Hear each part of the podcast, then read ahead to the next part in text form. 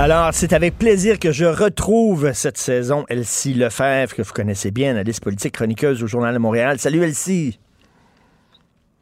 Elle ne m'entend pas. Alors, euh, tu ne m'entends pas. Petit problème technique avec Elsie Lefebvre.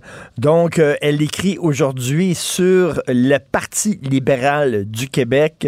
Son texte s'intitule Le dilemme des libéraux et Marois Risky.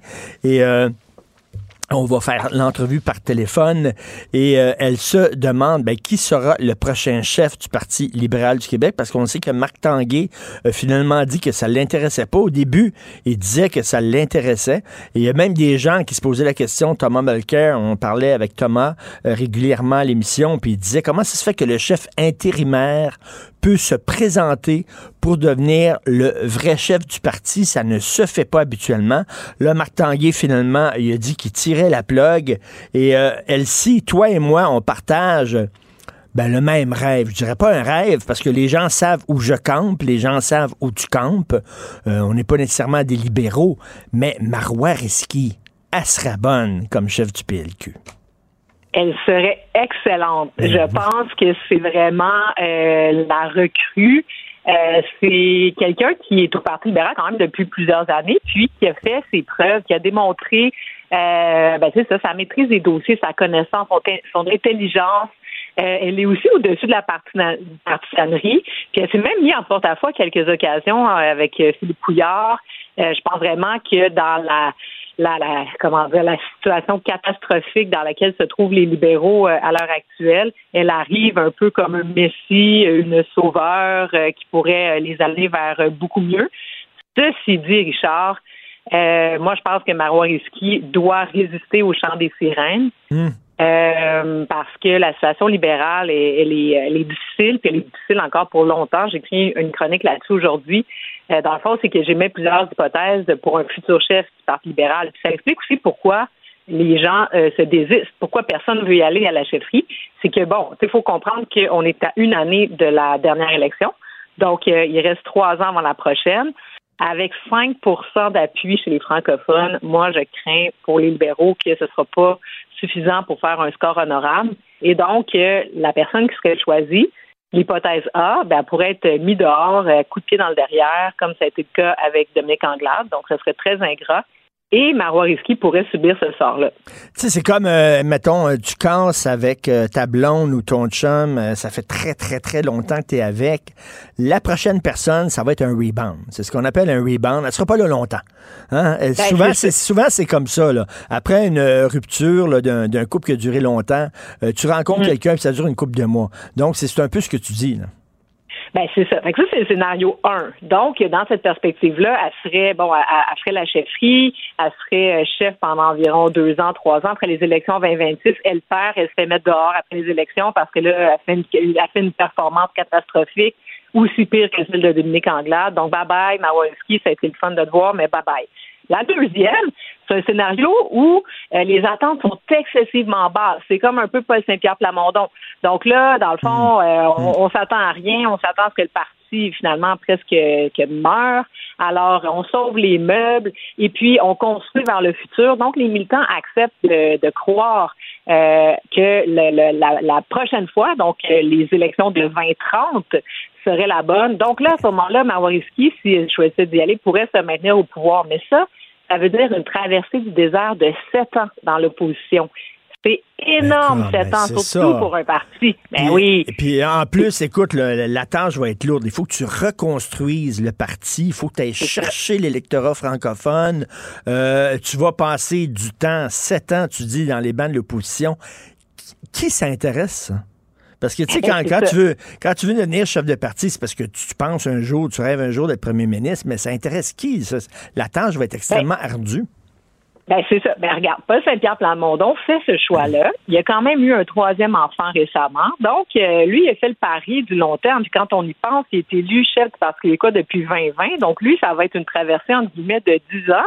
Puis, il faut se rappeler que c'était présenté à la chefferie précédente. Donc, euh, bon, ça fait quand même longtemps qu'il mûrit ce rêve-là. Donc, euh, c'est sûr que pour l'électorat, euh, pour les électeurs, cette constance, ces convictions profondes, je suis là pour la cause plutôt que pour juste gagner, ben, ça a quand même une valeur. Puis rappelle-toi quand même que François Legault, François Legault a fait sept ans dans l'opposition.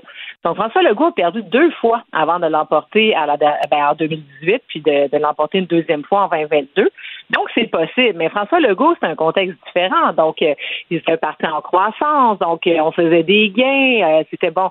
Et François Legault, s'il n'avait pas gagné en 2018, ben, il serait parti. Puis même la dernière élection précédente, euh, il avait fait moins bon euh, en termes de pourcentage que l'élection précédente, mais il avait fait plus de gains de sièges. Donc là, il a pu avoir une certaine victoire morale. Bref, c'était pas facile. Mais François Legault, à la grande différence, il n'y avait aucun opposant autour de lui. Donc, c'était son parti, son bébé, ses choses. Alors que pour Marois Risky, et là, c'est le troisième mmh. scénario, c'est que bon, elle pourrait faire les sept ans, puis bon, mais le troisième scénario, c'est bon, elle est bien aimée, elle fait l'élection, elle fait mieux qu'on pensait, on croit en elle. Mais là, de l'autre côté, au fédéral, Justin Trudeau, on peut pas savoir, mais possiblement qu'un jour il va s'en aller. Qu'est-ce qui va se passer après les prochaines élections?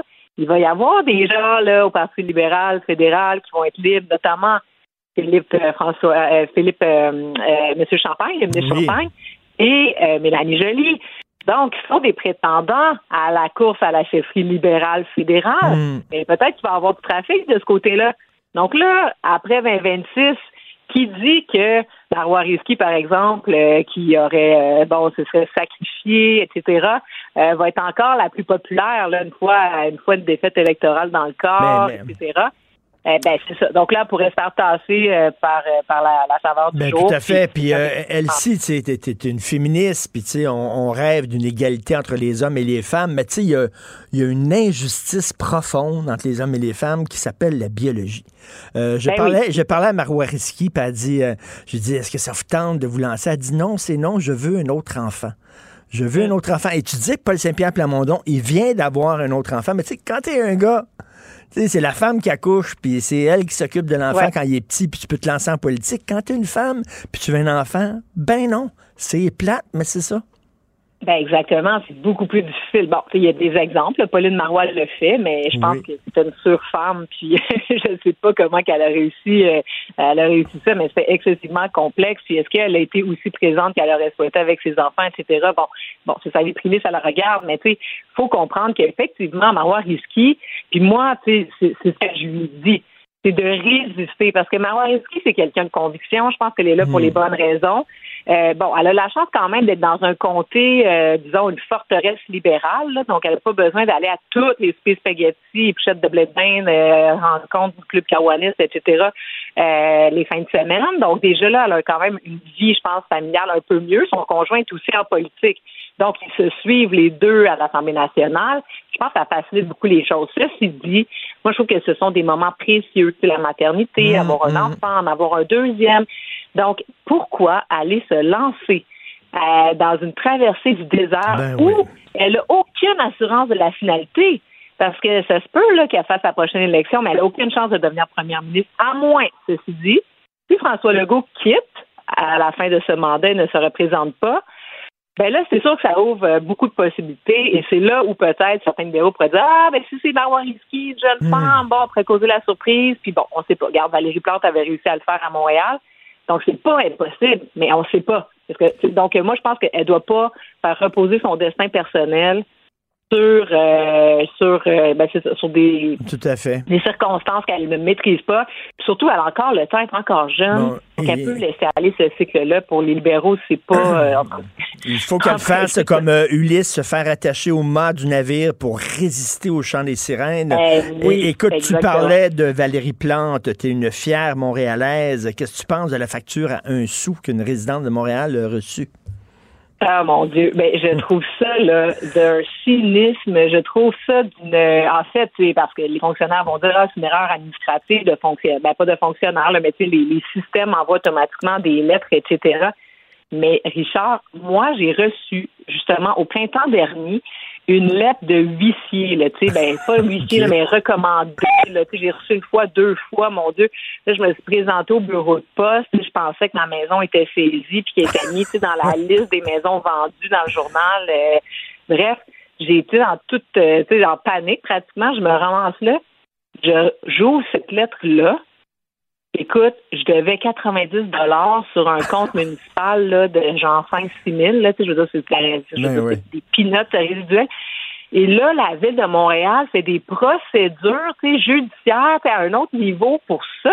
Tu sais, j'étais comme, mais voyons donc. Tu sais, c'est un bon citoyen, tu payes tes taxes, tu payes ton parcomètre. Une fois de temps en temps, tu oublies de mettre de l'argent. Fait que boum, un 150 pièces d'étiquette de parcomètre. OK, les vignettes, 500 pièces de vignettes. Tu, tu, tu, payes 6 000 pièces de taxes municipales, mais tu peux pas stationner ben en face de chez vous. Faut que tu payes.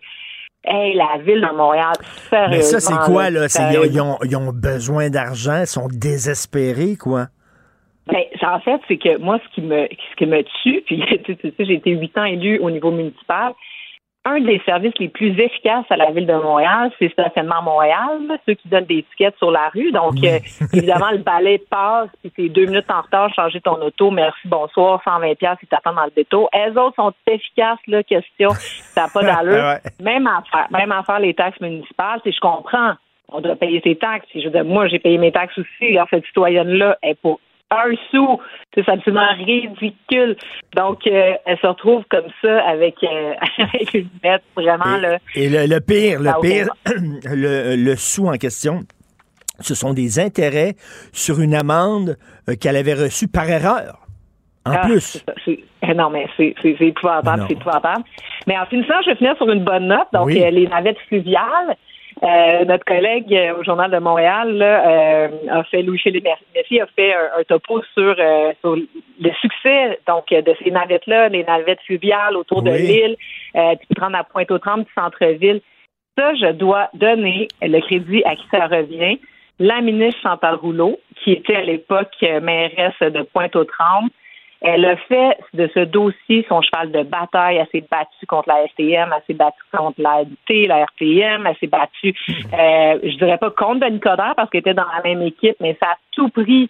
Elle l'achalait avec ça à chaque mois et puis donc ça fonctionne. Euh, hmm. Tu sais, on voyage à travers le monde. C'était, je suis allée, euh, je suis allée à Venise. Bon, évidemment, à Venise, euh, je veux dire, il y a tous les, les canaux, etc. Mais il y a quand même un fleuve autour puis un système de transport collectif, là, j'ai halluciné. Je veux dire, il y a des stations, là, littéralement, tout le tour de, de, de, de ben, c'est pas une île complète. Eux, c'est comme, puis je veux dire, les gens embarquent là-dedans, le bateau continue, etc. Puis je comprends qu'on a l'hiver au Québec, là. Mais je veux dire, regarde, le gars dans l'article, celui qui, euh, qui s'occupe des, des navettes, dit qu'il serait capable de les faire fonctionner jusqu'à Noël. Donc, on préfère fonctionner ça de Noël jusqu'à environ, je sais pas, le mois de mars. Est-ce que ça pourrait être l'alternative du troisième lien? Ben, à Québec, à Québec, je ne sais pas. Je me, je me questionne justement à savoir si les courants marins sont trop forts, mais je pense pas. Parce que je veux dire, il y en a déjà des traversées qui font qui, traversent. Donc, euh, je trouve que si on est entouré d'eau au Québec, c'est ben traversé. Mais là, je sais, là, tu vas me dire, euh, dans le bas du fleuve, ils sont même pas capables de faire rouler les traversiers pour sortir le monde de là, si on n'est pas capable de gérer ça. Mais je veux dire, comment ça? Je veux dire, voyons donc, c'est. à Toronto, là, quand tu vas dans les Highlands, là, où est-ce que tu peux, ça ressemble un peu à l'île Sainte-Hélène, où est-ce que tu peux mhm. passer, là, de faire du vélo. je veux dire, il y a des navettes, là, ça part aux 10 minutes.